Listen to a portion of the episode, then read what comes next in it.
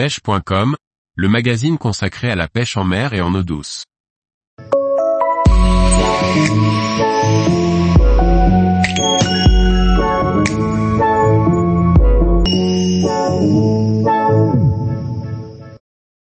La mobilité, une des clés pour trouver les barres rayées durant cette quatrième journée. Par Liquid Fishing. Le bar rayé est un poisson que l'on peut retrouver de façon solitaire ou en banc. Dans les deux cas, il faut souvent prospecter sur de longues distances pour les trouver, car ils ne sont pas chaque jour au même endroit. Dans ce contexte, la mobilité est importante pour réussir son voyage. Les pêcheurs en bateau, en règle générale, font preuve de mobilité, car si une zone n'est pas fructueuse, ils vont pouvoir en changer.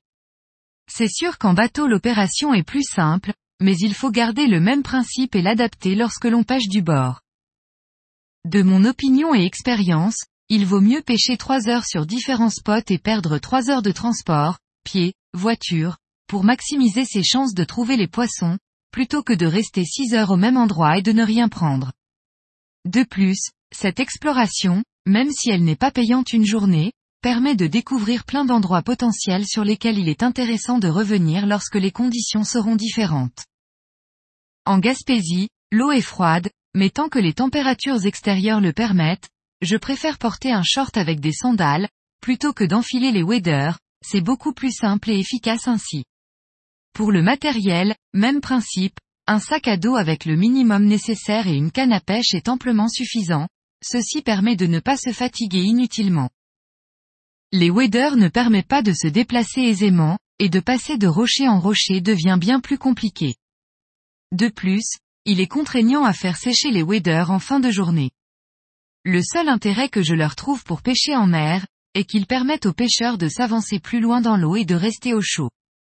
Ce qui est pratique sur certains spots précis, ou pour les pêcheurs à la mouche qui sont limités en distance de lancer. La mobilité entre les spots de pêche est également importante, car une phase de marée se joue sur seulement quelques heures, et perdre le moins de temps entre les différents endroits que l'on souhaite tester est important. Pour cela, prendre des logements au jour le jour est bien plus pertinent, plutôt que de louer une semaine au même endroit, et de se retrouver bloqué sur un secteur où les poissons ne sont pas là. Le mieux, si c'est possible, est d'avoir un minivan aménagé pour y dormir, et ainsi même dormir sur les zones de pêche. Sinon, une voiture classique ou un véhicule possédant une traction intégrale, pour aller dans certains chemins sont suffisants. Le principal est de ne pas s'encombrer avec un gros véhicule, type camping-car, qui limite grandement les accès. Si je prends l'exemple de Cap COD, aux États-Unis, où le gros de la pêche du bar rayé se fait sur un canal d'environ 10 km de long, chaque pêcheur a un vélo.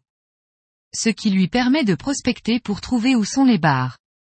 En Gaspésie, le principe est le même, sauf qu'à cause de l'éloignement des zones accessibles, le vélo est remplacé par une voiture.